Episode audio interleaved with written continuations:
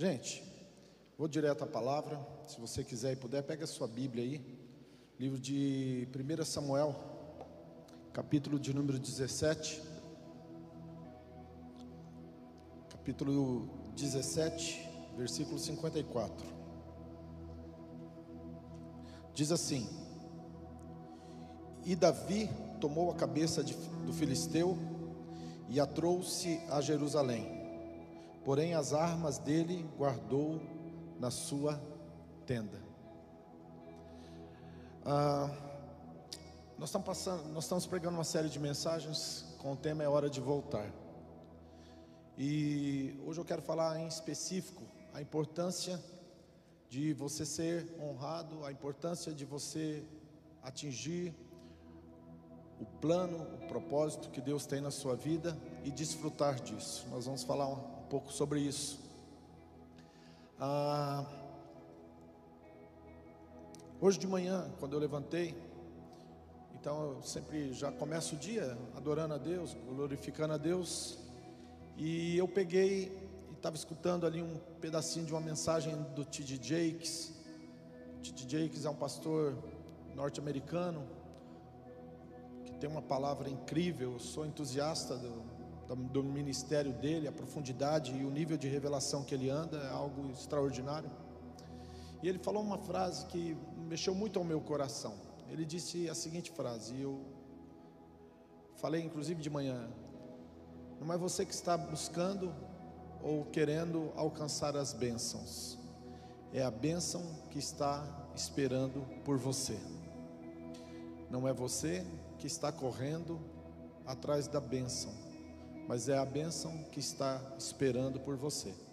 E essa palavra aí você pode mudar ela para a palavra propósito, desígnio, plano que Deus tem na sua vida. Esse texto que nós acabamos de ler fala quando Davi acabou de matar Golias. Ele corta a cabeça do Golias com a espada do Golias e ele se dirige a Jerusalém, aonde Saul estava. Chegando lá em, em Jerusalém, antes ele passou e deixou a sua espada na, na sua tenda, onde ele estava, e levou a cabeça de Golias até Saul. E a partir daquele dia, Saul não deixou mais Davi sair de perto dele. Ele foi morar no palácio. Até porque a promessa de quem derrubasse o Golias era isenção de impostos é, acesso ao tesouro do rei e casar com a filha do rei. Então ele já tinha ali, né, quando venceu Golias, ele já tinha conquistado algumas coisas para a sua vida extraordinária. E obviamente que Saul não quis deixar ele sair de perto. Só que os dias foram se passando e Saul foi crescendo, e Davi foi crescendo, crescendo. Um dia ele volta de uma batalha, tinha umas mulheres cantando, dizendo assim: Davi matou dez milhares, Saul os seus milhares, ou vice-versa. Saul atingiu os seus milhares, mas Davi matou seus dez milhares. E a inveja e os ciúmes entrou de uma forma tão contundente no coração de Saul, que Saul, a partir desse momento, começou a espreitar Davi para matar Davi. Então ele lançou, né, jogou lanças em Davi tentando grudar ele na parede. Assim que ele casou com Mical, ele tentou naquela noite matar a Davi, Davi teve que fugir. Então acaba ou fecha-se um ciclo de Davi morando no palácio. O tempo do palácio acabou. Agora Davi ele vai para o deserto. A palavra de Deus diz que ele viveu no deserto. Ele viveu na caverna de Adulão. A Bíblia diz que homens endividados, homens amargurados, homens que estavam com problemas se juntaram a ele. Nesse, nesse tempo ele correu, porque como um animal é, sendo buscado, como uma caça, assim era Davi. Haja visto que ele teve que morar um tempo na terra dos filisteus para que Saul não matasse ele. Bem, um dia, nas montanhas de Giboá, Saul cai. E quando Saul caiu, quando Saul caiu, agora chegou o tempo de que aquilo que aconteceu na vida de Davi iria se cumprir, ou seja, aquele dia quando Samuel foi na casa de Jessé, em Belém, e colocou óleo sobre a cabeça de Davi e disse: Você vai ser rei de Israel. Mas ao contrário do que se pensa, fechou-se o ciclo do deserto, mas começou o ciclo, o ciclo do Monte Hebron. O Monte Hebron, para quem não sabe, é um monte que Caleb, quando entrou na terra prometida, os únicos dois que entraram na terra prometida que saiu do Egito foi Josué e Caleb. Caleb tinha conquistado o Monte Hebron. Caleb era descendente da tribo de Judá, a qual Jesus vai se manifestar na plenitude dos tempos. E esse monte era um monte que era conhecido como território de gigantes. Mas Caleb destruiu a todos os filhos de Anaquim e estabeleceu ali a sua cidade. Então Davi vai reinar em Hebron e ele fica reinando ali apenas duas tribos durante sete anos e meio. Ele não foi diretamente agora para ah, conquistar ou para desfrutar ou para ter aquilo que lhe foi prometido. Mas depois de sete anos, aconteceu que os líderes da nação, os líderes de Israel, foram atrás de Davi. Se você quiser abrir em 2 Samuel capítulo 5, versículo 1, eu gostaria de ler com você.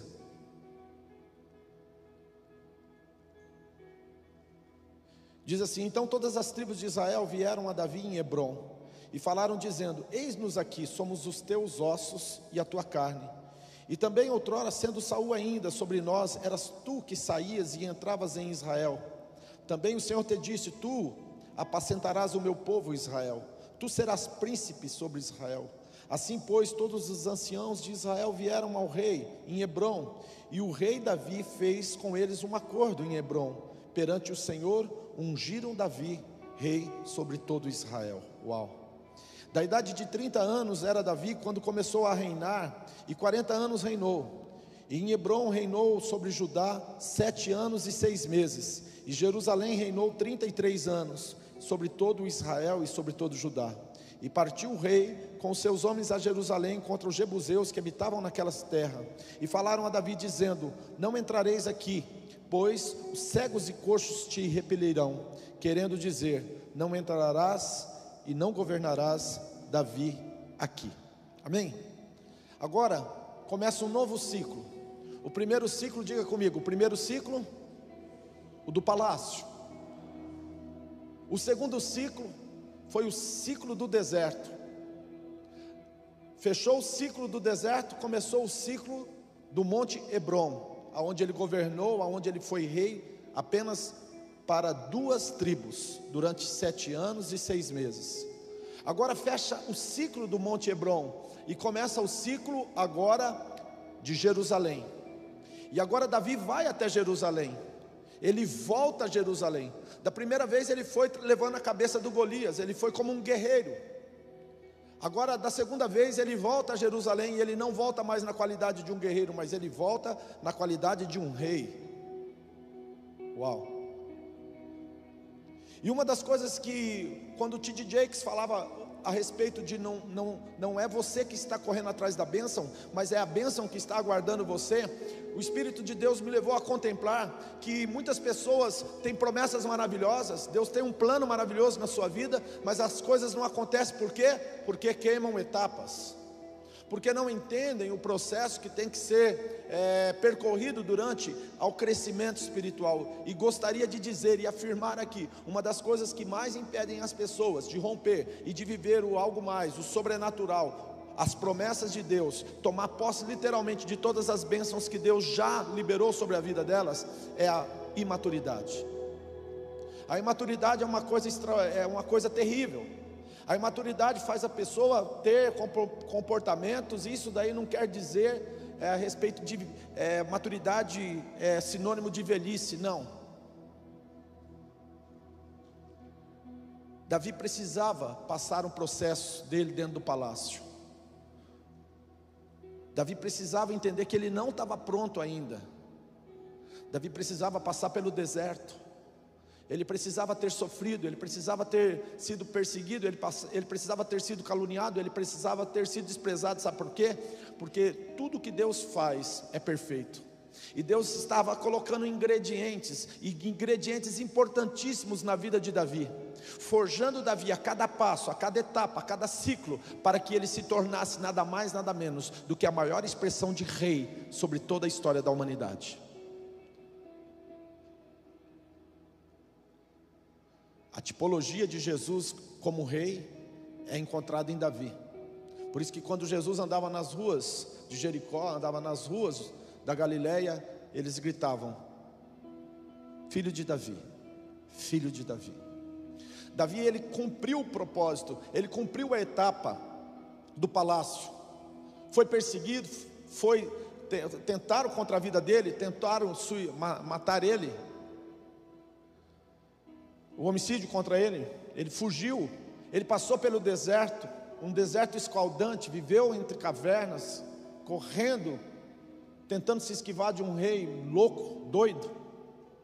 Depois ele vai e governa apenas duas tribos, mas ainda não é o tempo de Davi. Mas um dia,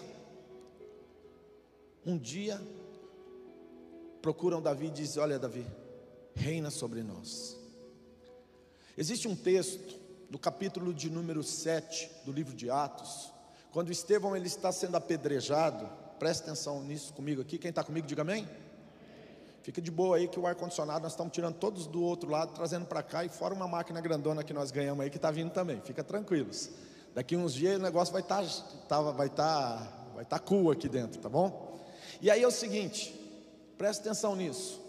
A Bíblia diz que Moisés, na idade de 40 anos, entendeu que Deus haveria de livrar o povo através das suas mãos.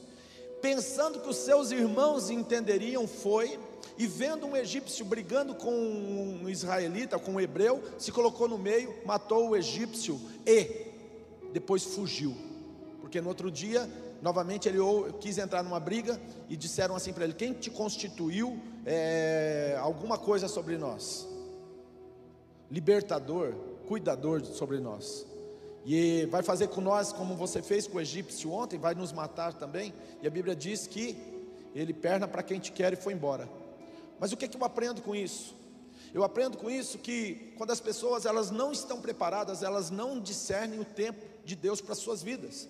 As pessoas quando elas não estão preparadas, elas não entendem qual é o tempo que ela está vivendo e o que, que se pede dela nesse tempo. Qual é o comportamento, qual é a resposta que essa pessoa tem que dar perante aquele, aquele novo tempo que ela está vivendo.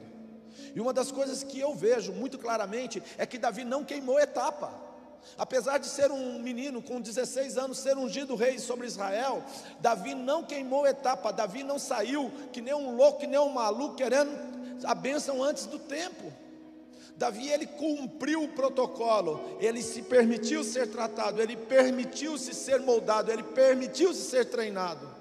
E no momento certo, no momento certo, e no momento certo, o, o, os príncipes de Israel vieram atrás dele e disse: Reina sobre nós. Então Davi foi e tomou a, a fortificação chamada Sião, e lá a partir de Sião ele estabeleceu o governo. Ele foi lá, cortou a água de Israel, de Jerusalém, perdão. Os jebuseus tiveram que sair para fora e falar para Davi: Olha, Davi, a cidade é tua, fica à vontade, entra, reina sobre nós. O inimigo teve que ceder, teve que abaixar a guarda para ele, e ele entrou e governou sobre Israel. E agora ele estende, ele vai abrindo, e eu gosto muito de um Salmo 52, se eu não me engano, que diz assim: Desde Sião em excelência e formosura resplandece Deus. Ou seja, Deus pôde resplandecer a partir da vida de Davi, por quê? Porque ele não queimou etapas, ele não correu, ele não se omitiu, ele simplesmente se apresentou, como Paulo diz em Romanos 2, que apresentei, 12, que apresenteis os vossos corpos como sacrifício vivo, santo, agradável a Deus, que é o vosso culto racional. E não vos conformeis com esse mundo de agora, mas transformai-vos pela renovação da mente, para que podeis experimentais qual seja boa, agradável e perfeita vontade de Deus. Agora eu vejo um Davi entrando e governando em Jerusalém. Eu vejo um Davi que teve a etapa do palácio, ele teve a etapa do, do deserto, Davi teve a etapa do Monte Hebron, agora ele tem a etapa onde ele está governando sobre todas as doze tribos, ele é o cabeça da nação agora. Mas isso não acontece do dia para a noite por osmose, por download. Deus continua trabalhando, Deus continua tratando, Deus continua fazendo nas nossas vidas, na tua vida e na minha vida, algo que Ele começou e Ele vai fazer até o fim porque a palavra dele diz: aquele que começou a boa obra, ele é fiel para completar.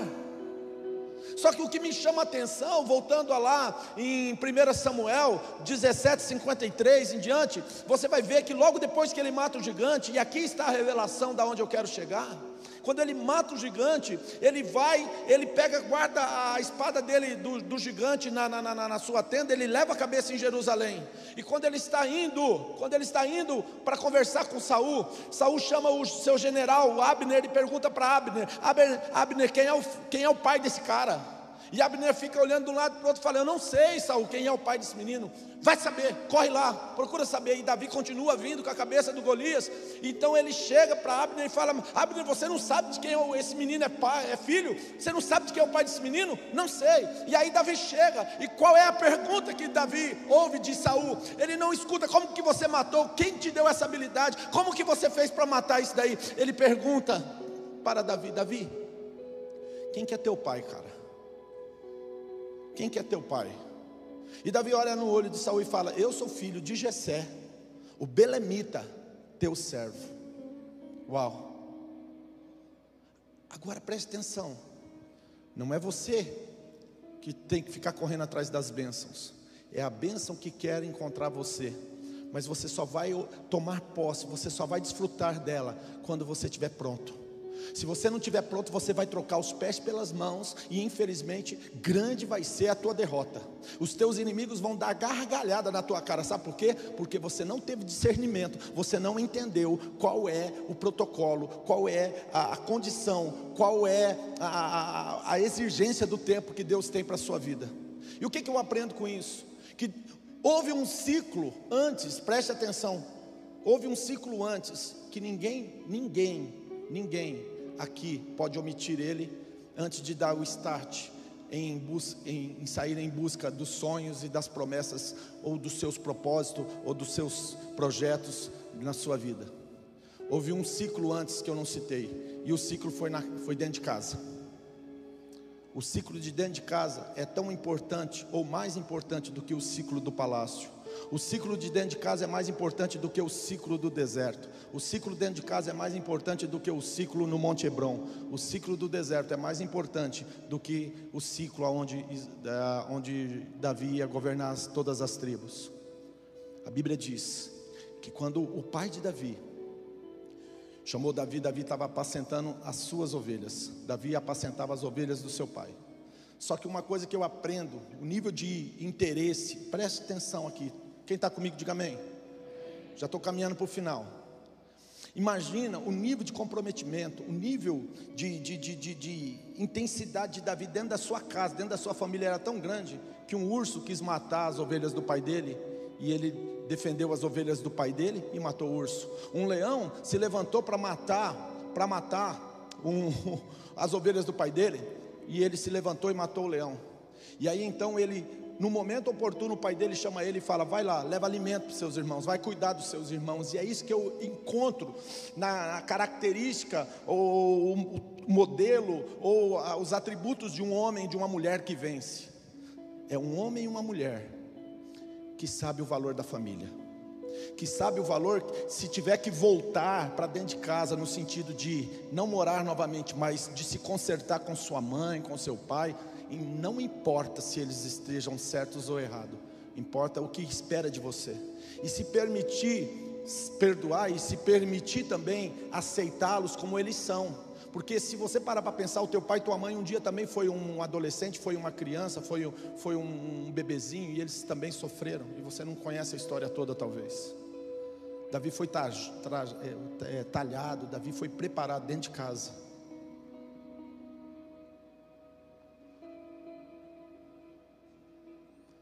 O ciclo dentro de casa é o que determina se você vai conseguir atravessar os demais ciclos. O ciclo dentro de casa é o ciclo que determina se você vai cumprir o ciclo do palácio, do deserto, do Monte Hebron ou do tomar posse da bênção completa. Quem quer a bênção completa aqui, diga amém. Quem quer viver o, o, o ápice do propósito de Deus na sua vida, diga amém. Então nunca se esqueça do que eu estou falando. Você tem que entender isso rapidamente e tem que dar uma resposta a respeito disso.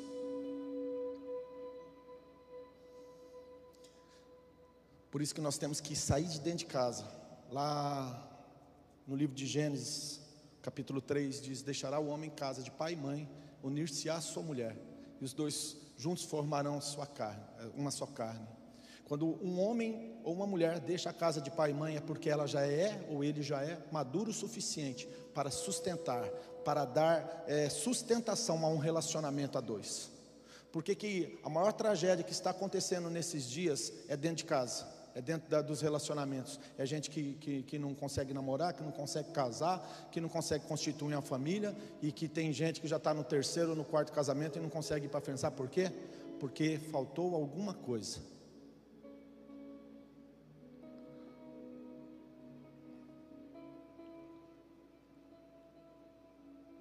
Maturidade, vou falar um pouquinho. O que é maturidade?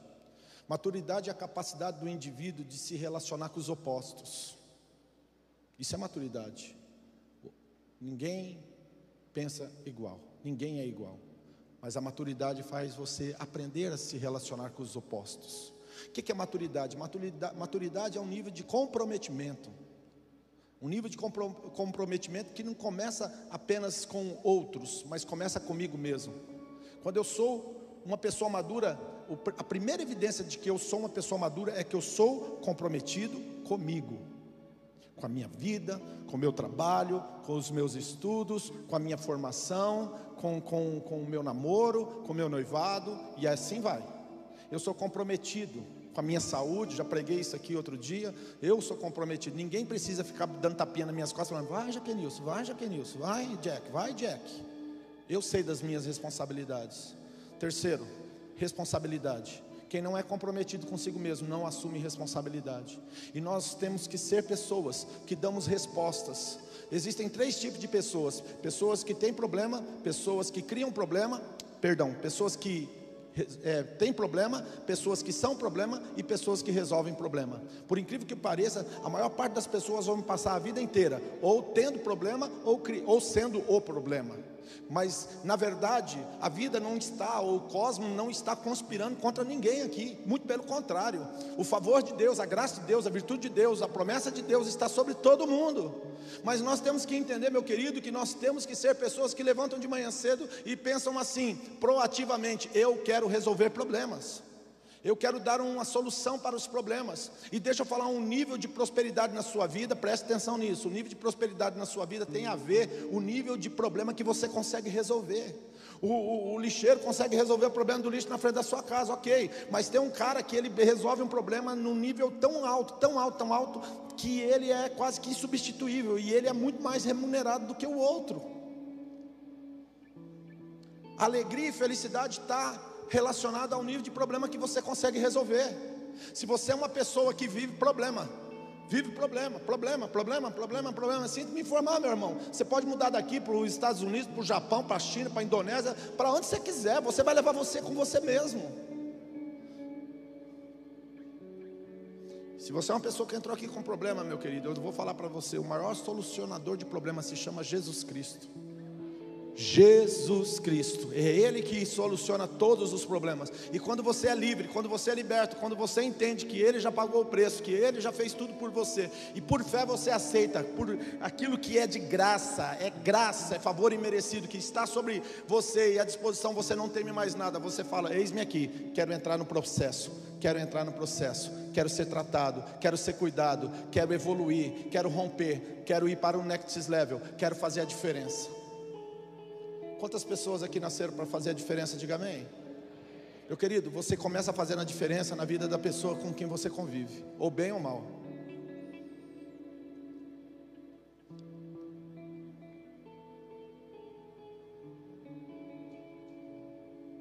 Davi não se omitiu dos processos.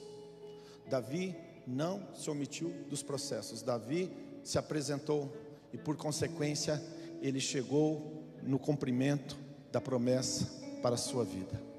Por que, que Deus te trouxe aqui hoje? Porque Ele está dizendo para você assim: olha, vai haver ciclos, vai haver ciclos, vai haver ciclos na sua vida, vai haver o ciclo do palácio, vai haver o ciclo do deserto, vai haver o ciclo ah, vai haver o ciclo ah, do Monte Hebron. Você vai começar a administrar, gerenciar alguma coisa. Mas preste atenção: a Bíblia diz que nem olhos viram, nem ouvidos ouviram, não penetrou nem mente, nem coração humano aquilo que Deus tem preparado para aqueles que Ele ama. A bênção é maior do que você imagina.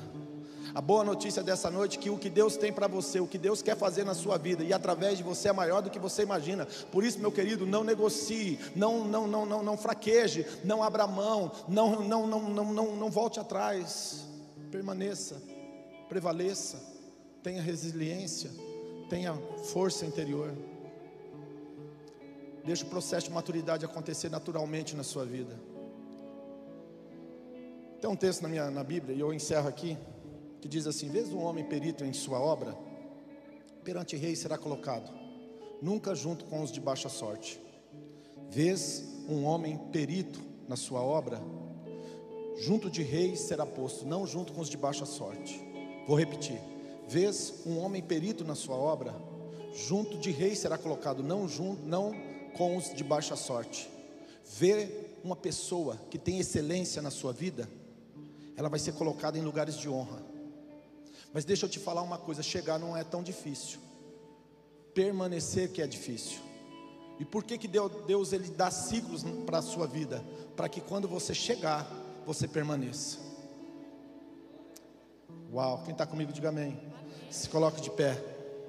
A Bíblia diz que Davi, Davi pegou e foi se apresentar a Saul, e Saul não estava interessado nada mais e nada menos do que saber quem era o pai dele.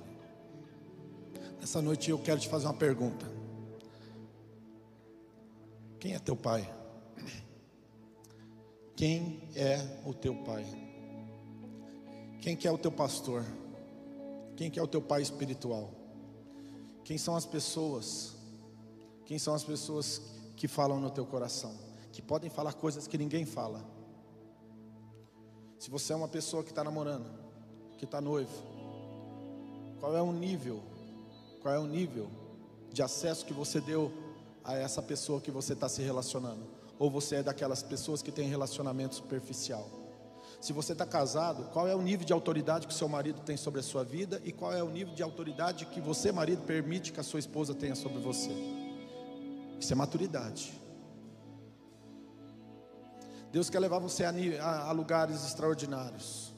Deus está preparando um tempo oportuno eu tenho orado muito, tenho pedido muito a Deus revelações a respeito do tempo que nós estamos vivendo. E eu estou para dizer para você que nós vamos viver tempos de avivamento, que, que o Moisés falou aqui é muito sério.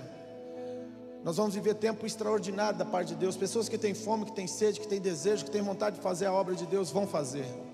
Pessoas que foram chamados para ser empresários do reino, investidores na obra do Senhor, se prepare, Deus vai levantar você.